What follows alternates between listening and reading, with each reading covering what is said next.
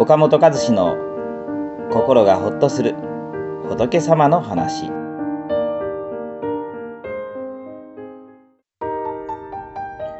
一緒に過ごせる時間はあとどれだけ？限りがあると思えば相手を自然と大切にできる。私たちは生涯で様々な人たちと出会います。その中でもお互いを好きになって付き合い始めたり一緒にいて楽しく思えたりさらには結婚して一緒に生きていこうと誓い合ったりする人との出会いは本当にかけがえのない出会いでしょう。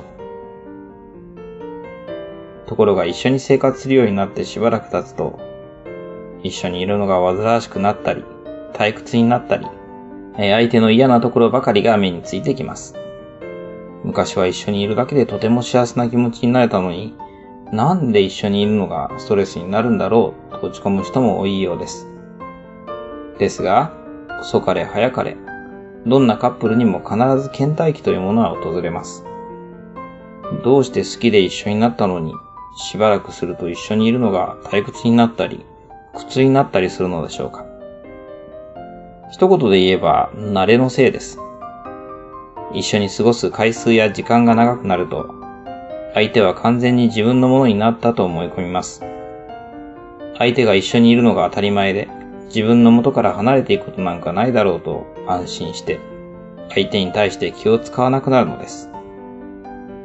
相手の前でつまらなそうにしたり、身だしなみに無頓着になったり、相手に不満をぶつけたりするようになる。そして出会った時のときめきや新鮮さがなくなってそのまま破局を迎えることも少なくありません。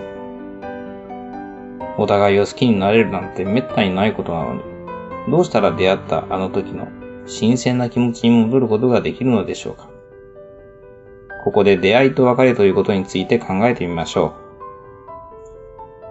不思議なもので人は好きだから一緒にいられるというわけでもなく、嫌いだから別れられるというものでもありません。職場の先輩が嫌いだと言っても、簡単には転職できませんから、忍耐して何年も一緒に働くこともあります。家族でも、姑、夫の母親が嫌で仕方がないけれど、家を出ていくわけにもいかないから何十年も一緒に住んで介護までしているという人もいます。人の縁とは嫌いだからといって簡単に切れるものではないんですね。ところが好きだからといってずっと一緒にいられるものでもない。お互い愛し合っているけれど仕事の失敗、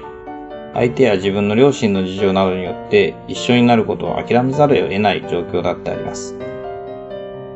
まあ、子供の時なんかは親友が転校したり、別れ別れになってしまうこともありますよね。まあ、最悪病気や事故で突然ですね、死別するということもあります。仏教ではこれを会者成理と言って、好きだからといってずっと一緒にいられないし、また出会ったら必ず離れていかなければならない。これがこの世の定めなんだということです。長く付き合ったり一緒に暮らせば暮らすほど相手の存在が当たり前に思えてきますが、え実はそうじゃないんですね。皆しばらくの間のご縁なんです。遅いか早いかの違いはあるものの、やがて別れがやってきます。いて当たり前と思うから退屈になったり、相手に対して存在になったりします。生涯で二人が一緒に過ごせる時間はあとどれだけなのでしょうか限りがあるということが分かれば自然と相手を大切にできるはずです。この番組は一般社団法人全国仏教カウンセリング協会が提供しております。当協会については動画コメント欄に URL を掲載しております。そちらをぜひご覧ください。